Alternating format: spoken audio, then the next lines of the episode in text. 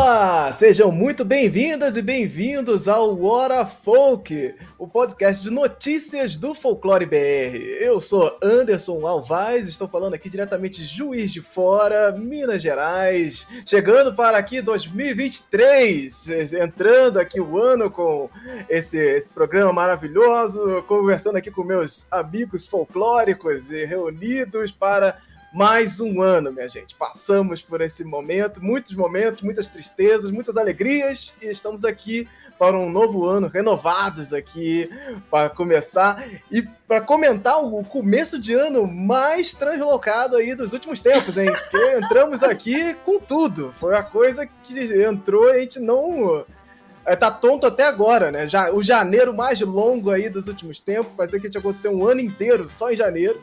Mas vamos tentar comentar um pouco aqui do que rolou. Eu sempre fico meio é, com a suspeita de que não vai acontecer muita coisa, não vai ter muita coisa acontecendo no começo do ano, mas estou sempre surpreendido aí é, é, incrivelmente, né?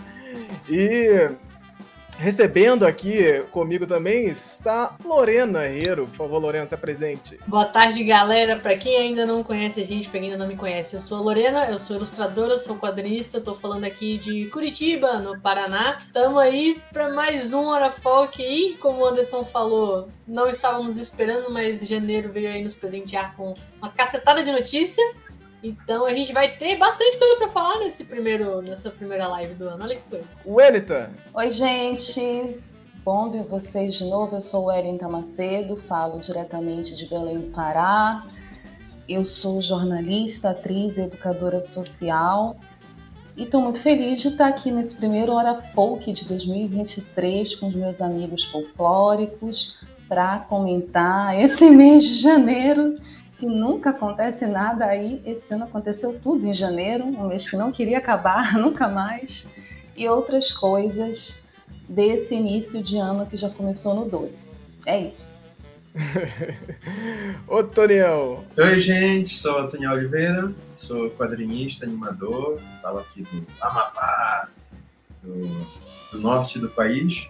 E é, me sinto chegando ao futuro, né? 2023 é o futuro. Quando que a gente imaginou que a gente ia chegar em 2023 depois do Blade Runner? E aí janeiro traz entre todas as coisas ET também, né? Acabou de chegar os ETs. Bem-vindos à, à nova era. Exatamente, somos os alienígenas aqui nesse esse planeta redondo agora dessa vez, né? Então, gente, no programa de hoje nós vamos, vamos comentar aqui sobre as primeiras imagens aí de Cidade Invisível 2, a segunda temporada dessa série aí, lá depois de dois anos. Tivemos aí imagens, um teaser saiu aí recentemente, vamos comentar um pouco sobre ele aqui, detalhe por detalhe. Vamos falar também sobre os, alguns destaques no financiamento coletivo, tem jogo, tem mangá, tem de tudo aí rolando. O Brasil voltou aí, gente, para a Terra Redonda. Voltamos e precisamos falar um pouco dessa, da, de, dos impactos que a cultura vai sofrer e de tudo que está enrolado aí também. O novo governo, né? Finalmente, o, o Jair embora, foi-se embora. E aí ele foi-se embora também bem longe. e vamos falar também dos tabuleiros de xadrez, do folclore, é, que viralizou aí pela internet. Vamos comentar um pouco sobre ele. Também aí tem Percy Jackson e muitas outras coisas depois da vinheta.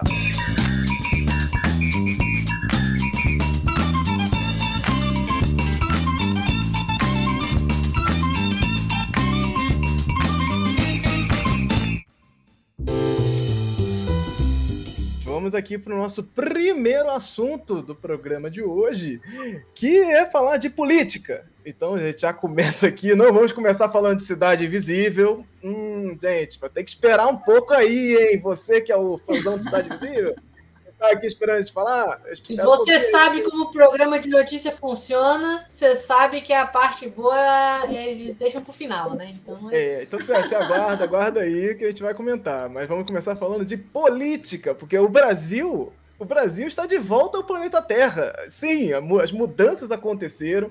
Tivemos a mudança de governo agora, começo de janeiro, e muitas emoções, né? Fortes emoções aí, acontecimentos incríveis e coisas que a gente não. É, é, de, de maneira bastante espetaculosa, inclusive, levando as nossas expectativas lá no alto, né? Então já começamos o ano cheio de expectativa, achando aqui que a gente mudou realmente de planeta, né? Parece que uh, as conjunturas mudaram, mas tem muita coisa aí andando é, é, pelo Brasil. Inclusive, a gente já teve aí uma demonstração desse, desse, desses problemas que nós vamos ter que resolver aí com os atos antidemocráticos tomando uma outra proporção lá no nosso é, 8 de janeiro, que tomou proporções que a gente vai aí.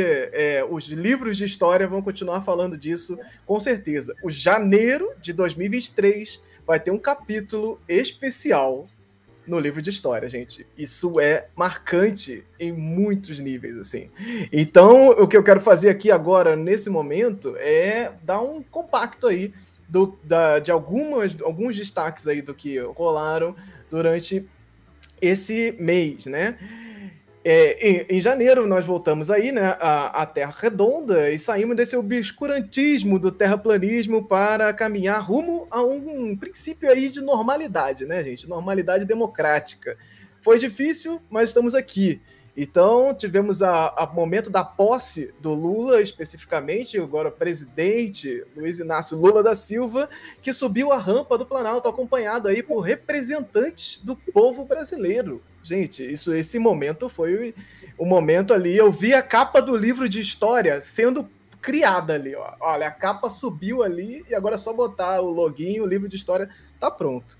Então, tivemos aí também a, a, posse durante o mês, né? A posse de diversos cargos importantes, né? E, e, cargos novos, tivemos novos ministérios, novos cargos aí. O Ministério da Cultura voltando, né? Tivemos o ressurgimento do Ministério da Cultura.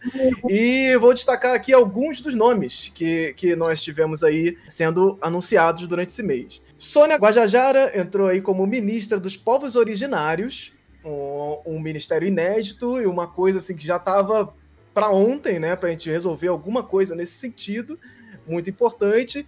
Aniele Franco como ministra da Igualdade Racial, olha que tema importante também.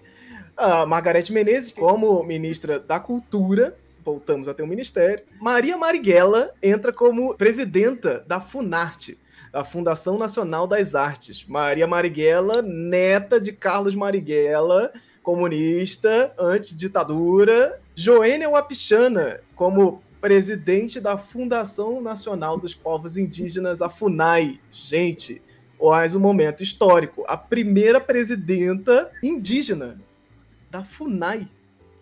Cara, é, é, é, é, até estranho de falar isso, assim, é, é, muito, muito louco de pensar, né? O João Jorge Rodrigues, que entrou como presidente da Fundação Cultural Palmares. Fundação Palmares, que a gente falou, comentou bastante nos últimos anos também, que entrou num obscurantismo terrível. E agora estamos aqui com o diretor do Bloco Olodum como presidente da, da, da Fundação Palmares. E aí tiveram outros cargos aqui que vocês quiserem ficar à vontade para comentar também. Outros assuntos aqui que, que aconteceram: Ministério da Cultura liberando recursos da Lei Rouanet agilizando outros editais que estavam aí travados no meio do caminho. A gente teve aí também esse, esse, esse momento de liberação, as coisas começaram a acontecer, começaram a andar, né, de alguma forma. O, o presidente Lula é, sancionou uma lei que instituiu dia 21 de março como Dia Nacional das Tradições e das Raízes de Matrizes Africanas e Nações do Candomblé. Gente, isso aqui só foi só uma provinha, tá? Do que rolou durante esse período e a gente vai comentar aqui as sensações de vocês aí, como vocês passaram janeiro, como é que vocês foram impactados por todos esses anúncios, todas essas oficializações também, porque já tínhamos anúncios antes e agora estamos oficializando aí vários caminhos. Como é que vocês estão vendo aí esse, esse cenário aí? Foi unanimidade que janeiro foi um mês longo. Janeiro foi o agosto de 2023, já adiantamos aí o, esse mês cumprido. Cara, é um mês cumprido que você fica, apesar de alguns eventos que foram meio complicados, foi de muita coisa é, importante acontecendo. Eu queria destacar também não só o fato da FUNAI ter agora um, uma presidente indígena, o que é meio, é, é meio bizarro que a gente só tenha esse tipo de mudança agora, mas eu queria apontar também o fato de que a FUNAI só a partir de agora passa a ser chamada de Fundação Nacional dos Povos Indígenas e não Fundação Nacional do Índio, que já é um termo assim que os indígenas já tinham é, brigado para tirar e já tinha caído em desuso por qualquer tipo de personalidade séria que trabalhe com a temática há muito tempo. Da mesma forma que tribo já não, é, não se é utilizado por ninguém que realmente fale sobre o assunto, índio também não era mais utilizado há uma, uma cacetada de tempo. Então, fazer essa mudança num órgão oficial agora é um finalmente, mas putz grila só agora, né? Sim, com certeza. Nossa senhora, tia, é, é demorar todo esse tempo, né? E você vê que passam vários governos, né, para fazer essas mudanças e são mudanças que ficam apagadas mesmo. Não por que que não aconteceu. É, diz muito sobre nossa política, né? Como a gente estava. É, não é por falta de personalidade. A gente tinha indígenas já na academia, a gente tinha indígenas discutindo a questão indígena, a gente tinha. Eh, a FUNAI não precisava passar por essa, essa, esse viés colonialista assim até agora, sabe? E, e isso a gente fala também sobre a questão desse governo Lula, pelo menos nesse primeiro, nesse primeiro mês, está mais à esquerda do que eu imaginei que ele estivesse é, uma, é um indício bom.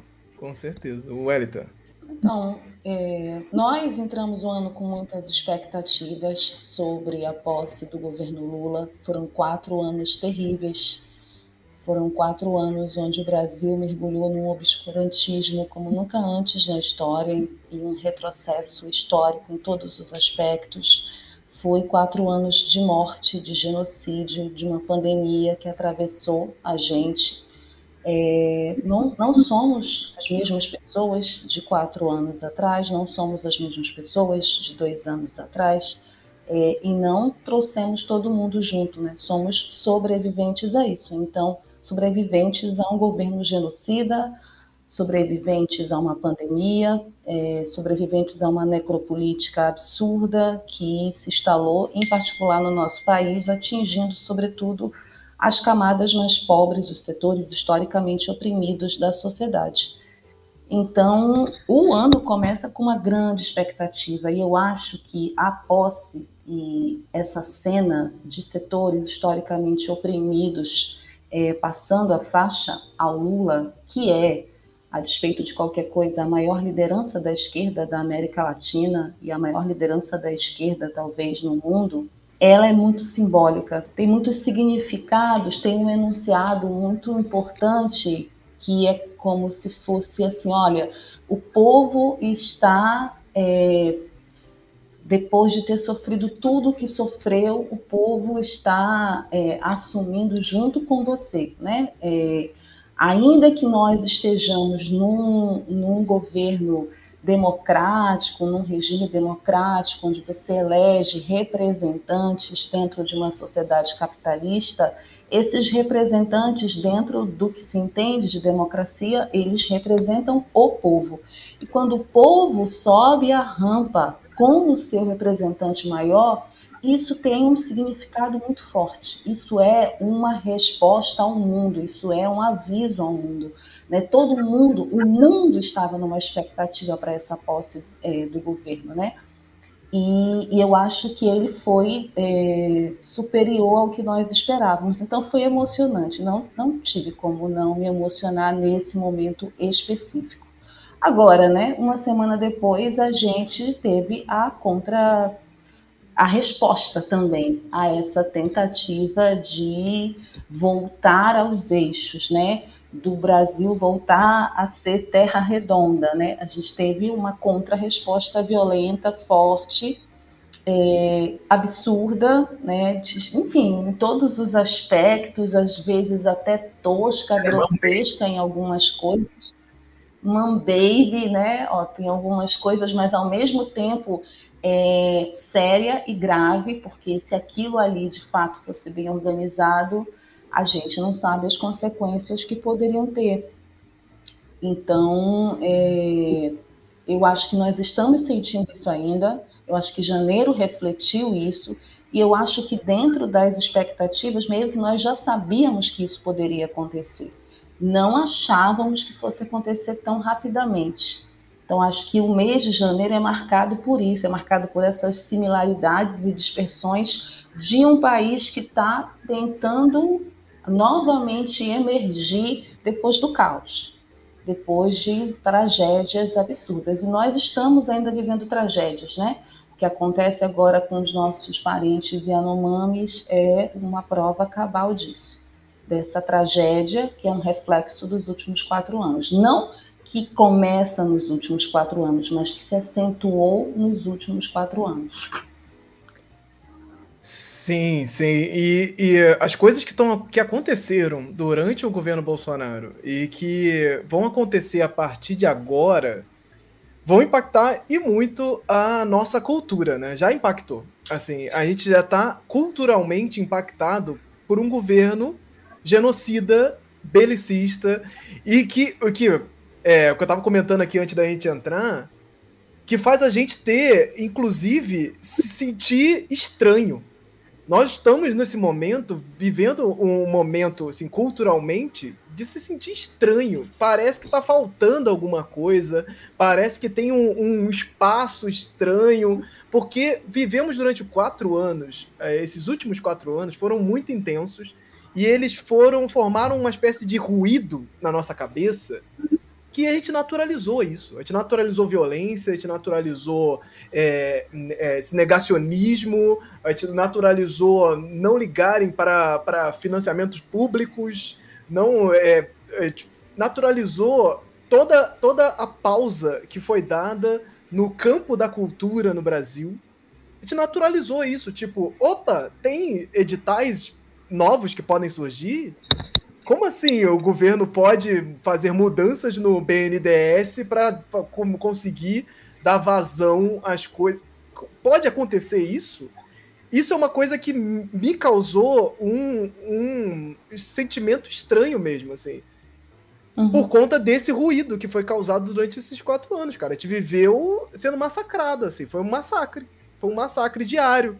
Todo dia tinha Bolsonaro falando alguma coisa na TV, tinha Paulo Guedes falando alguma coisa, tinha um monte de negacionismo, negacionista ganhando voz e destaque, microfone, palco. Coisa que a gente vai sentir essa Programa agora. de TV. Programa de TV, porque como é que você vai fazer, né? Você vai falar de, de economia sem ter lá um Paulo Guedes para falar, porque ele faz parte do governo mais que você é, que a imprensa passou a ficar contra, né? A, imprensa passou depois que tomou muita porrada, a imprensa passou a repensar isso. Depois disso, meu irmão, não tem, não tem que você pode fazer, né? Quem lembra Paulo. a época em que tava, em que Paulo Guedes falou que só se ele fizesse muita merda que o dólar ia chegar a 5 reais? Não. Não, é muito louco assim, porque eles estabelecem um parâmetro Aí ele chega naquele parâmetro absurdo e aí ele diz, pô, que parâmetro absurdo, isso aqui é normal, 5 reais é normal, vamos lá, assim, sabe? É que nem o vídeo do, do, do Bolsonaro na Casa Branca, num evento que teve na Casa Branca, falando com o Al Gore. Acho que ele não tinha a menor ideia de quem era o Al Gore.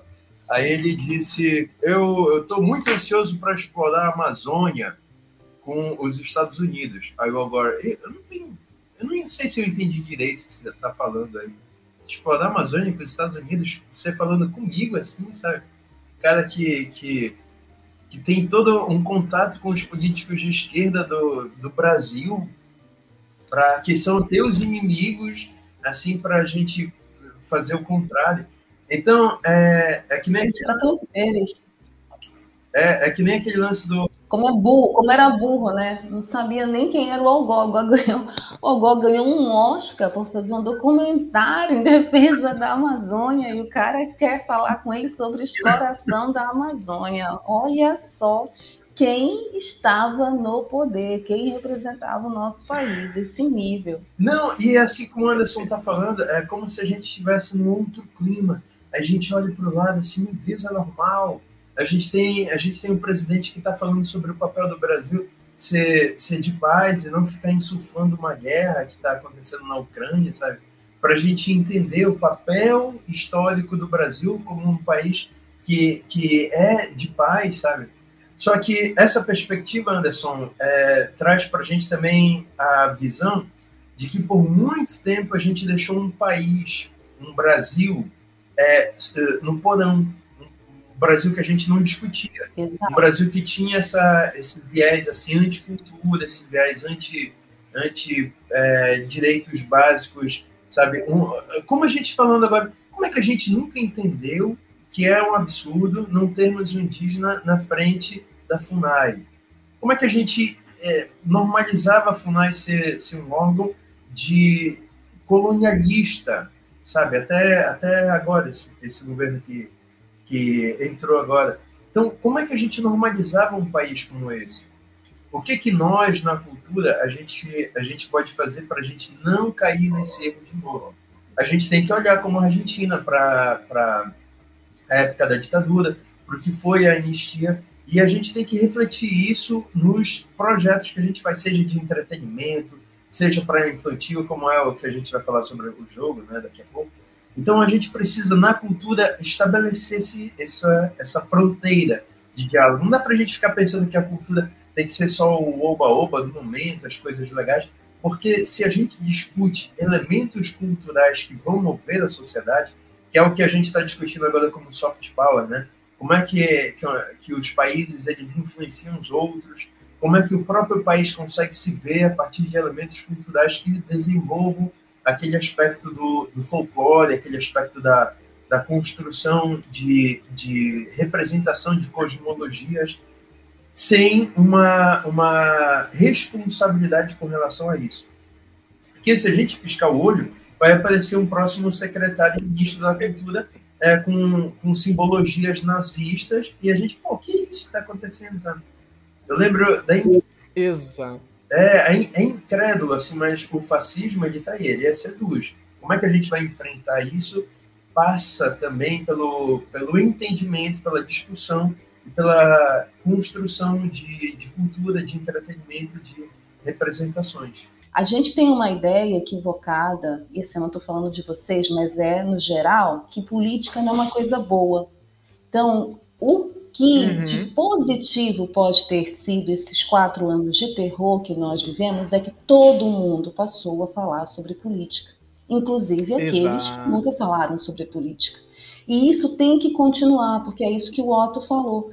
Como que a gente naturalizou? Porque a gente esqueceu do Brasil, porque a gente esqueceu de discutir determinadas coisas importantes. Então, que esses quatro anos de terror tenham nos servido para a gente entender que é nosso papel continuar discutindo política, porque política pode ser boa sim. Existem políticas boas e essas políticas boas elas têm que ser discutidas e têm que ser implementadas e cabe a nós também cobrar isso, continuar a discussão, para que não tenha retrocesso, para que não volte um secretário de cultura nazista, uma secretária de cultura como aquela figura nefasta que foi namoradinha do Brasil. Entende? Exato, exato. E, e, isso é talvez um, o rastro, um dos maiores rastros que vão ficar na nossa cultura. E eu espero que fique mesmo, que é essa esse hábito de falar de política. Esse hábito, ele era um hábito meio isolado, assim. É, se vocês lembrarem, ele é, 2013, a gente começa. Não é 2013, olha lá, fazem 20, 10 anos hoje. Hoje, esse ano, junho de 2013. Vai fazer que, 10 que, anos, gente, verdade. 10 anos. 10 anos. Daquele momento ali que nós tivemos ali uma série de, de coisas acontecendo que foram desenrolar de uma maneira bastante complicada, né?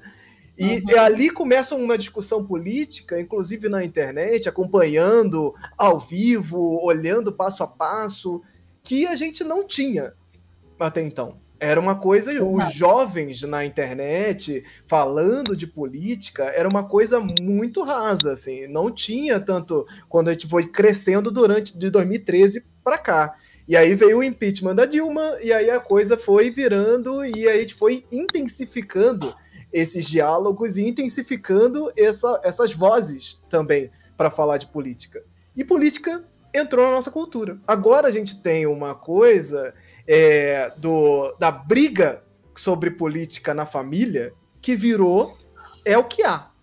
É o que há. Não é uma coisa que era uma coisa que acontecia de vez em quando, ali num cantinho, tem aquele parente mais politizado, olha, ia falar uns assuntos chatos de política, não sei o quê e ou comentários máximo de paródias que tinham, estilo Cacete Planeta, Pânico na TV, que faziam aquelas paródias, e as pessoas falavam das paródias, não falavam das críticas ou das coisas que poderiam estar por trás daquilo. A gente falava das paródias, fazia piada, meme, mas agora a gente entrou no caminho de, por exemplo, começar a ouvir podcasts de política, ler livros sobre política, e tá no, no bar falando de política como um assunto Exato. recorrente. Esse não era um assunto recorrente nas minhas mesas de bar é, é, é, anos atrás. E agora é, é, um dos assuntos. Estamos no bar, em algum momento a gente vai falar: putz, isso aqui política, olha o que, que aconteceu. Pô, o que, que você acha disso?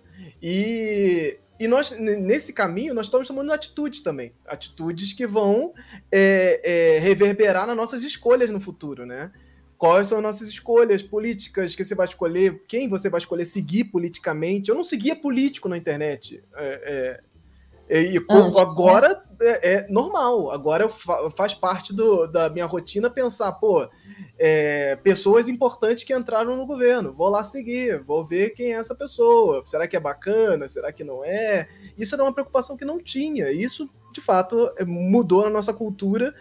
E eu espero que continue assim, assim, que, que a gente aprimore né, essas discussões e aprimore as formas de trazer isso para uma série de debates e observar isso mais de perto. Agora que a gente está observando aqui, por exemplo, a cultura muito mais de perto, a gente não tinha essa discussão sobre é, é, é, os caminhos dos editais, os recursos públicos para a cultura. Aqui mesmo no Folclore BR, é, quando a gente começou 2019, a gente não tinha esse, esse debate.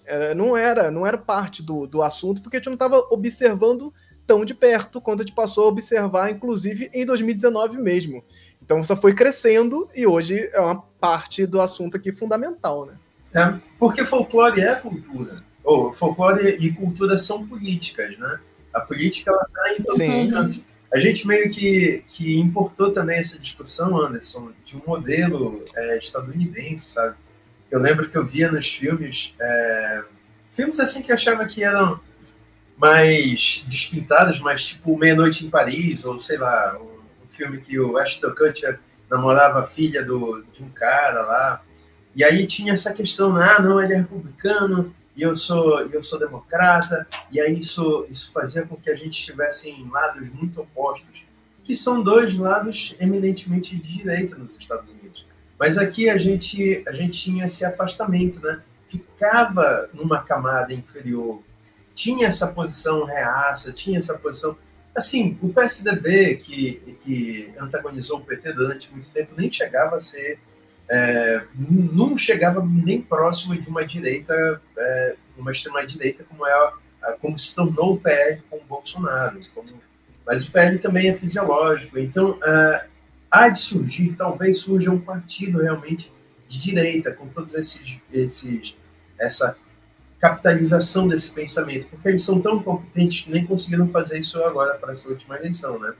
Tiveram que alugar um, um partido do centrão. Mas é, uhum. a lógica da gente discutir política sempre teve aí.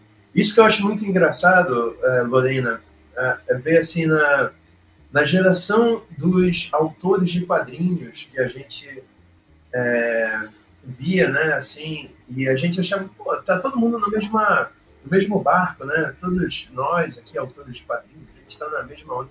Mas aí, quantos coleguinhas não se mostraram reaça e a gente não sabia, né?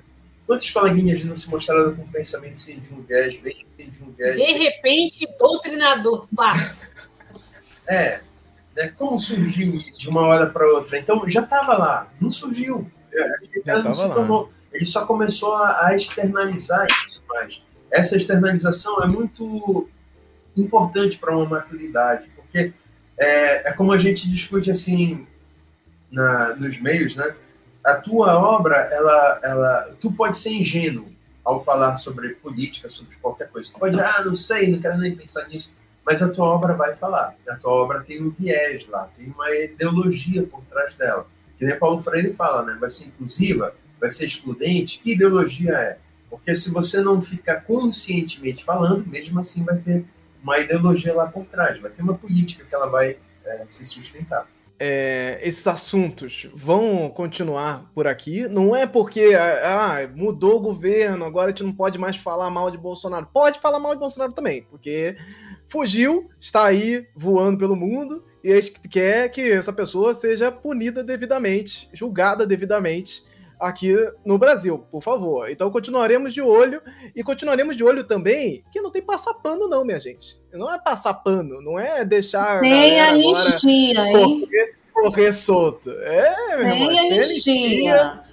Essa cima. é a exigência. Aí esse e governo você, agora, sem anistia. Você ter o povo mandando um coro de sem anistia na posse aquilo ali foi muito animal, assim. Aquilo ali, ó, tá aqui na sua cara. Você não pode fugir disso. Quem viu, viu. Não dá para mutar o povo. Não dá para fazer nada com aquilo. É sem anistia e ponto final. A galera foi lá e gritou. Exatamente. Não tem como você você fingir que não aconteceu, porque aconteceu e isso não vamos deixar passar reto, assim. Então, por favor, continuem atentos, continuem aí com as antenas ligadas, porque é, continuaremos daqui também, assim como todos esses editais que estão surgindo e as coisas que estão ressurgindo também, eh, está aqui de olho para que isso seja bem remanejado também, né? Que a coisa volte a um tipo de normalidade, que já não era uma normalidade tranquila, né? Quem vive de edital, quem trabalha com isso aí constantemente como o Toniel no estúdio, vive isso desde sempre. Não é uma coisa que ai, no governo Bolsonaro ficou, ficou pior, mas não era uma coisa maravilhosa e ficou pior. Era uma coisa ruim que ficou pior. Gente, imagina isso também, né? A gente, a gente tomou, tomou muita porrada durante esses quatro anos. Mas era uma coisa ruim que ficou pior e pode, pô, se pelo menos voltar a ser ruim, já tá bom, né, minha gente? E é isso que a gente quer. Então. É, é a gente é quer isso. que melhore sempre, na verdade. Não pode excluir. Nenhuma região, né? Não dá para soltar edital excluindo região. Aí fica ah. pior ainda. Né? Não, é não dá Anderson... para ficar excluindo região. É, é, como o Anderson está falando, assim, a gente precisa, por isso que o Lula chamou lá, eu acho que a postura do Lula é essa a gente precisa discutir também quem quem está no poder agora, seja ele algum aliado. Então a gente precisa discutir esse governo. O último edital, assim, que, que amigos nossos, né, assim, da esquerda, petistas, falaram: olha, não reclame, não reclame, não dá para reclamar. Tem que reclamar sim. O edital de novos realizadores, Anderson, excluiu a região norte inteira. Isso não é legal. Isso não é. é, é o, o resultado final do edital excluiu-se uma região pela, pela, é, pela lei, o edital tá ok, mas pela ética, não. Então, um... Mas excluiu deliberadamente essa, essa região não, não entra. Não entrou nenhum projeto. Ou ela não foi região. escolhida. Então, foram ah. contemplados projetos de todas as regiões, mas nenhum da região norte entrou.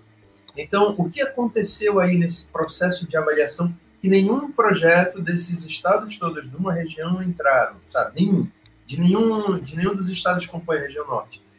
É, problemas acontecem, mas como é que se enfrenta os problemas? Então, Margarete Menezes se mover imediatamente, acionando Ancine, eles discutirem sobre uma verba suplementar, eles olharem para a questão, é o que a gente quer. Agora a gente não pode ficar, é, como, como certas pessoas falam, assim, da esquerda, né? Olha, não pode criticar nada, porque senão a gente não vai é, vai, vai, voltar. Não, cara, isso é, é, isso é a teoria do medo.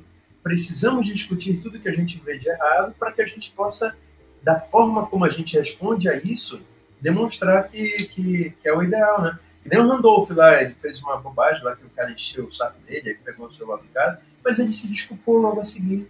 Então, a, a forma como você enfrenta o erro é mais importante do que o em si. Já era ruim antes, se a gente não se mover e não se, se discutir politicamente, não vai ficar nunca melhor, porque é, como eu falei para ti, Anderson, uma vez, assim, é, coleguinhas meus, né, do produtores do resto do Brasil, me ligarem e perguntarem assim: Poxa, tem um, um animador indígena aí para me indicar? Aí, peraí, se quer indígena como assim? É, um indígena aldeado, mais legal.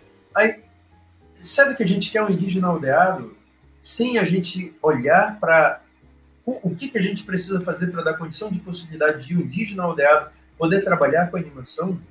A gente precisa olhar isso dentro do projeto. Uma parte do projeto tem que ser desenvolvida para incentivar que, que é, pessoas excluídas historicamente daquele sistema de, de olhar para aquilo como uma possibilidade de carreira possam olhar agora.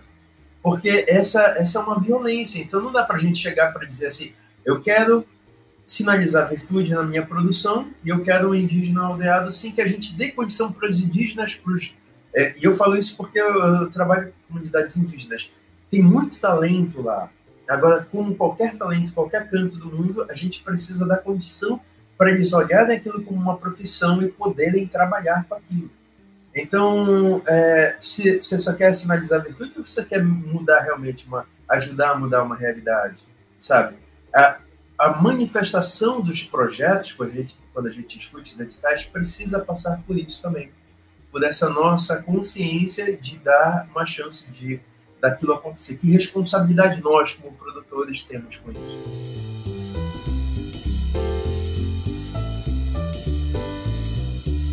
Vamos lá, vamos entrar no próximo assunto.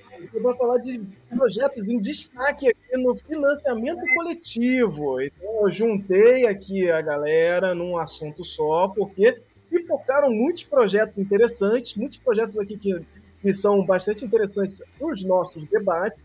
Entramos aqui, vamos começar com Lampião. Lampião em mangá, volume 3. É, o, o mangá do Lampião que viralizou aí durante os últimos anos. Eu não sei se foi 2021 que começou. Lorena, por favor, me ajude aí que você estava mais próxima da galera, mas acho que foi 2021 que começou o Lampião mangá saindo aí não sei se foi começo de 2022, mas estamos aí na, no volume 3 já de Lampião. Vou contar aqui um pouco da sinopse da, de, desse volume que está disponível lá no Catarse. É, essa animação que vocês estão vendo aí, caso vocês estejam assistindo também, ou tiverem aí no Spotify, poderem assistir, deem uma olhadinha, ficou bem legal. Era da segunda campanha, para divulgar a segunda campanha de Lampião em mangá. É, Lampião e Juliana se encontram em um vilarejo para onde levaram um homem moribundo e testemunharam uma besta se levantar. Agora a fera tem sede de sangue. Lampião precisará enfrentar algo que nunca enfrentou antes. Juliana terá que tomar atitudes que não imaginava. Mas com o mesmo, mesmo com todo o terror, a besta ainda chama pela filha. Ainda existe um homem ali dentro? Esse é o terceiro volume aí de Lampião, chegando aí no Catarse é, é, já batendo todos os seus recordes, mas se você quiser lá garantir também, você pode ir buscar esse, esse projeto lá no Catarse. Busca lá Lampião, que você vai encontrar Lampião Volume 3. Temos aqui também o jogo Entre as Estrelas. É um jogo, um jogo 2D feito em animação, é, frame a frame. Uma galera é, bastante competente do Split Studio que vem contar o seguinte: vamos lá para a sinopse do jogo Entre as Estrelas. Quando as queimadas criminosas no Pantanal expulsam uma comunidade inteira de seu lugar, as irmãs Tai e Ari se veem obrigadas a tomar rumos diferentes na luta pela sobrevivência de seu povo, de suas aldeias e de suas próprias vidas. Com a ajuda de um ser de grande força, o Encantado, elas seguem as jornadas distintas contra homens poderosos que buscam dominar a região, ao mesmo tempo em que tentam desesperadamente se reconectar. Eles lançaram uma animação para divulgar aí o projeto, uma animação linda, linda, linda, bem estilo anime e tal. Então, impactou a internet, já alcançaram os mais de 300 mil reais de financiamento que eles precisavam como meta. Então, tem indígenas envolvidos na produção, uma coisa que a gente vem comentando bastante aqui também, que é quando a coisa realmente começa a mudar, quando você tem essa mudança também nos paradigmas da produção. Então temos ali a Graciela Guarani entrando no roteiro e, e outras pessoas também auxiliando o roteiro, direção Então, e na trilha sonora também, temos indígena na trilha sonora do jogo. Então é um jogo belíssimo, o projeto é muito bonito, muito bem feito, e é uma coisa que vai aí causar o seu impacto também é, significativo, ainda mais aqui pra gente no Folclore BR. Quero estar jogando esse jogo aí em breve, então vamos lá, se você quiser e puder apoiar, vai lá, busca no Catarse também Entre as Estrelas. Um outro jogo que a gente comentou bastante também é, é, aqui no ano passado, que é, na verdade não era um jogo, era um projeto, né? Que é o Bag Decks, que era a ideia de fazer pokémons brasileiros. Então, o ilustrador começou com essa ideia de fazer pokémons brasileiros, como tem vários ilustradores que fazem essas Pokédex brasileiras, né, com a versão brasileira, usando lendas, usando coisas da nossa cultura e tal. E agora ele foi lá e lançou, junto com a Dumativa e os Castro Brothers, que tem já uma, uma, uma pegada de fazer jogos que viralizam, de projetos que viralizam nas redes sociais também, eles começam aí a lançar a campanha de financiamento da Bag Dex, que é um jogo inspirado em Pokémon, e se você não conhece Pokémon, sai da caverna, porque é impossível você não ter batido com esses bichos aí em algum lugar na sua vida. É, é, Pokémon é, é esse, esse produto da Nintendo que é um jogo mundial aí, já está há mais de 20 anos rodando o mundo. Então vamos lá para aqui para a sinopse aqui do Bagdex, que eles colocaram lá na campanha. O que acontece quando transformamos a, a fauna, flora e cultura brasileira em criaturas fantásticas? Bagdex é um jogo inspirado em franquias de captura e batalha de monstros, mas com um tempero brasileiro. Esse é um projeto, é, esse é um projeto, é uma carta de amor à cultura do, e folclore do Brasil e todas as regiões que fazem parte dele. Queremos que queremos fazer esse jogo com vocês e para vocês. E com uma equipe 100% brasileira e um reforço de peso. Mas vamos fazer o jogo que todos vocês vão se orgulhar. E aí no finalzinho eles ainda botam uma equipe Rocket, que é, que é vilõezinhos, mas é a equipe careta. Eu já tenho um, umas questões aí com essa equipe careta também, porque um deles é uma carranca. Então tem um formato ali de carranquinha. Mas a carranca é, é vilã? Não, não sei. Eu sei meio, meio, meio deslocado esse, essa, essa proposta aí. Mas vamos aqui para o nosso última campanha de financiamento, que na verdade é um piloto de uma série animada chamada Caçadores de Botija, uma série inspirada em histórias de botija contada no sertão nordestino. As botijas são panelas de barro que contêm tesouros. Para encontrar uma é preciso seguir regras e ter muita coragem em enfrentar forças sobrenaturais. É, a série Caçadores de Botija conta com ah, aventuras de Lina e seus amigos, João e Júlia, e seu bodinho Beto, desvendando os mistérios caçando botijas das assombrações de Serra Encantada. Sua, suas aventuras são repletas de armadilhas locais aterrorizantes e, claro, fantasmas. Temos aí esses quatro projetos no financiamento coletivo que já começou o ano bombando. Gente, calma aí calma aí que mudou o governo, mudou as coisas, mas minha conta bancária continua na merda ainda. na merda.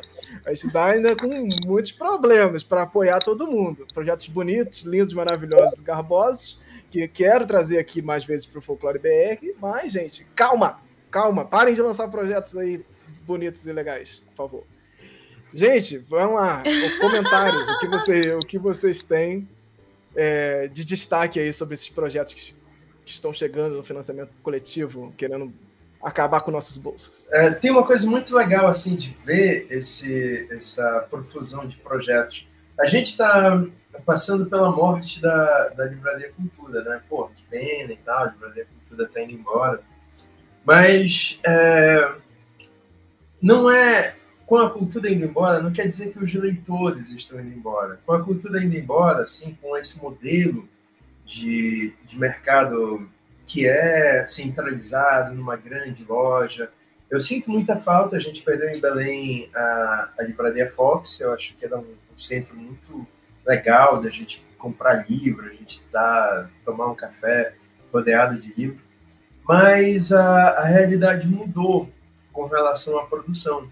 Então, hoje em dia, ao invés de tu esperar ter um, um grande uma grande empresa por trás que vá bancar, uma grande editora por trás que vá investir no seu produto. Você tem as plataformas de financiamento coletivo, como são esses casos do que você está falando, que dão a chance para que a gente tenha uma, uma perspectiva diferente de produtos que talvez a gente não tivesse se a gente fosse por um outro caminho. Esse é um tipo de financiamento, é um modelo de, de levantar é, condição de possibilidade de produção, levantar grana, que faz com que a gente possa, ao mesmo tempo que a gente experimenta mais, se tem mais risco, né? Assim, são, são naturais do mercado, sempre tem produtos que vão conseguir, tem outros que não vão conseguir. E quanto mais tu fazes, melhor tu vai ficando. Então, se tu faz uma campanha, outra campanha, tu vai aprendendo com isso, falando no caso do autor, né? E aí tu vai conseguindo trabalhar melhor aquilo, ou tu vais provando que o mercado está afim daquele tipo de, de, de, conteúdo. Porque o mangá como esse do Lampião, por exemplo, falando dele, né?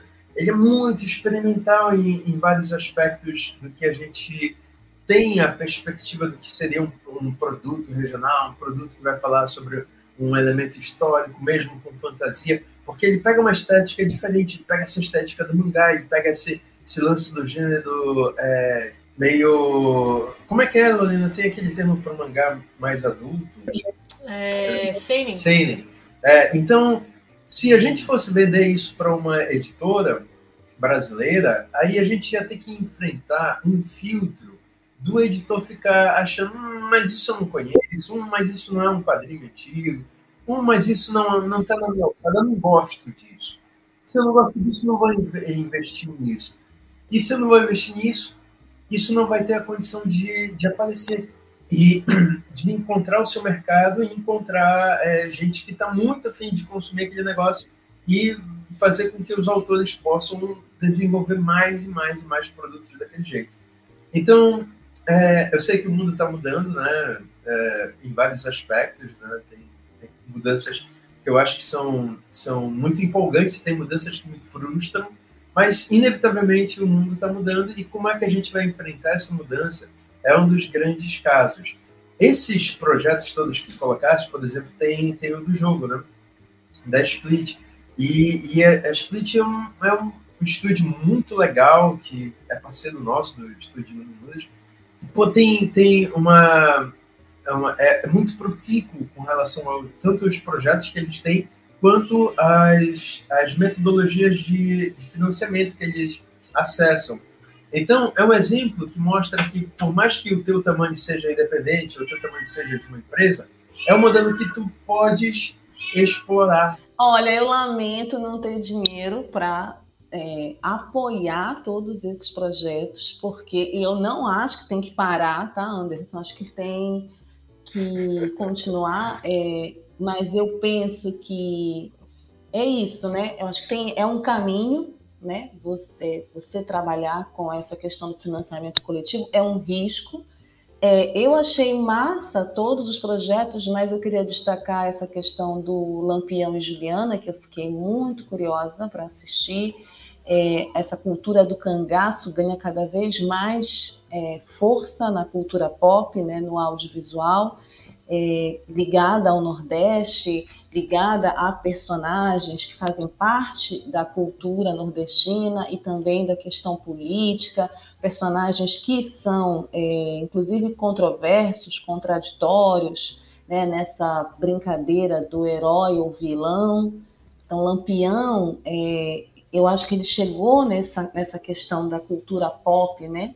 Ele é popular, e ele dialoga também com essa com essa estética da cultura pop que eu acho fenomenal. Se a gente pegar outros personagens do inconsciente coletivo, foram personagens que de alguma maneira marcaram a história mundial de outros países, né?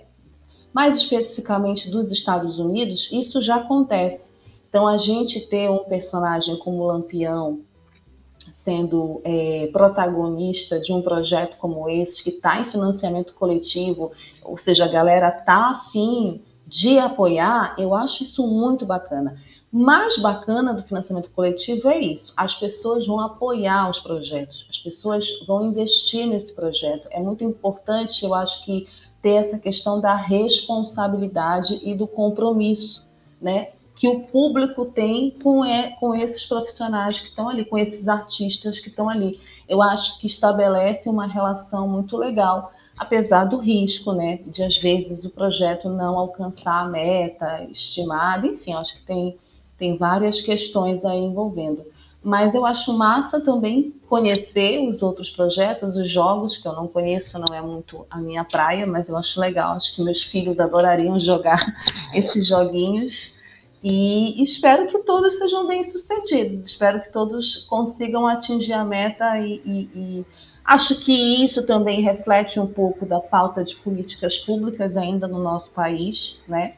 É, da falta de uma indústria mais forte né? Eu não estou aqui dizendo que não tem que fazer financiamento coletivo, mas é, às vezes é o único caminho.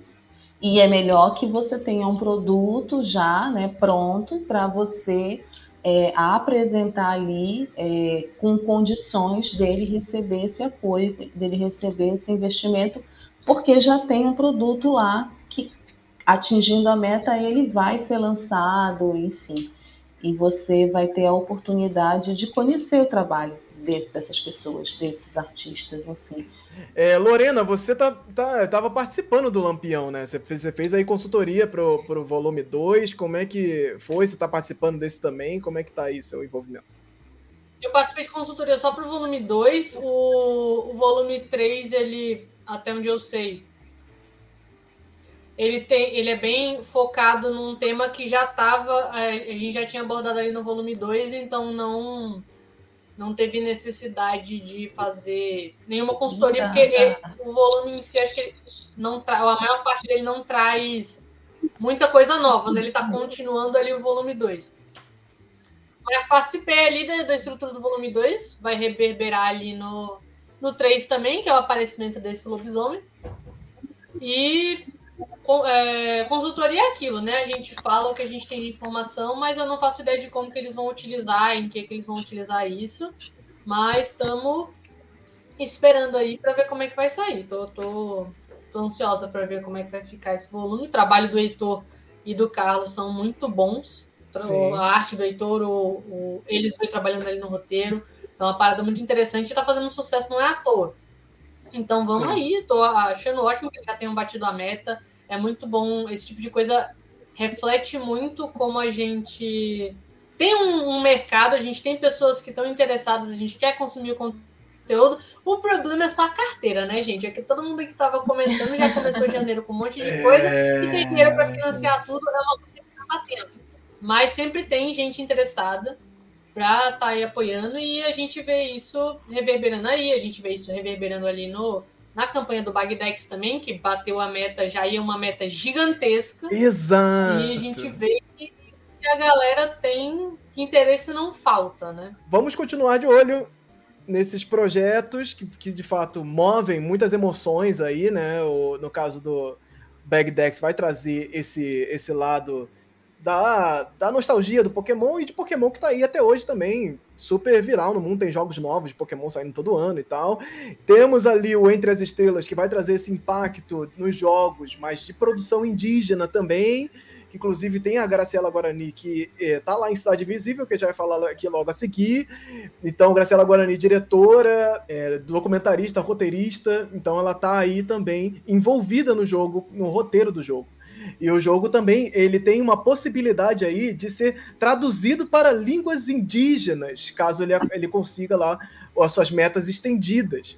Isso é muito importante. Assim, a gente está falando de uma popula população é, especialmente pequena do Brasil, né? Uma porção muito pequena do Brasil que são os indígenas e trazer essa representatividade, trazer eles para esse esse lugar de produzir um jogo, pô, isso é isso é uma coisa que esse ano a gente vai ver muitas coisas desse tipo. É, muitos projetos é, com envolvimento de indígenas, estamos vendo muita curadoria acontecendo também, eles estão chegando nos museus, isso está é, é, é, chegando com muita força e a gente tem que botar isso pro alto porque isso é muito, muito importante. É, não é, é, é, não é moda, não é agora que está acontecendo, é muito importante esses movimentos todos estarem acontecendo e estaremos observando eles aqui de pertinho, gente.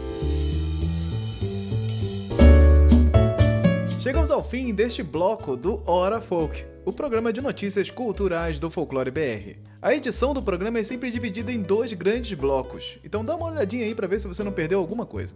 Não deixe de seguir o Folclore BR pelas redes sociais. É só buscar Folclore BR tudo junto que você vai encontrar lá. Na dúvida, você pode ir em folclorebr.com/links, que você vai encontrar tudo que é link lá para seguir e compartilhar aí pelas redes sociais. Não deixe de reagir aí, no, seja lá no programa você estiver ouvindo, no Spotify, no Apple Podcast, tem lá umas estrelinhas para você colocar e deixar aí as suas impressões sobre esse programa. Isso vai com certeza somar bastante aqui pra gente. Quero deixar um agradecimento especial aos nossos queridos apoiadores. Se você quiser e puder, considere aí apoiar financeiramente esse projeto e ajude-nos aqui a continuar valorizando a cultura popular de uma forma bem inovadora. Você pode apoiar pelo catarse.me barra folclorebr ou encontrar a melhor forma para você através do link folclorebr.com barra apoie. E aí você pode apoiar até pelo Pix no olá@folclorebr.com. Nosso muito obrigado a André Kenji Arakaki, Emily Yoshi Sasaki, família Alves Misfield e Márcio Luiz Quedinho.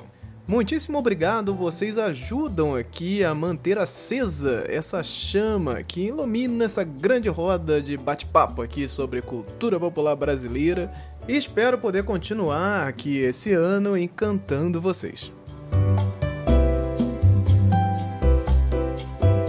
Esse programa foi editado e produzido por mim, Anderson Alvaz.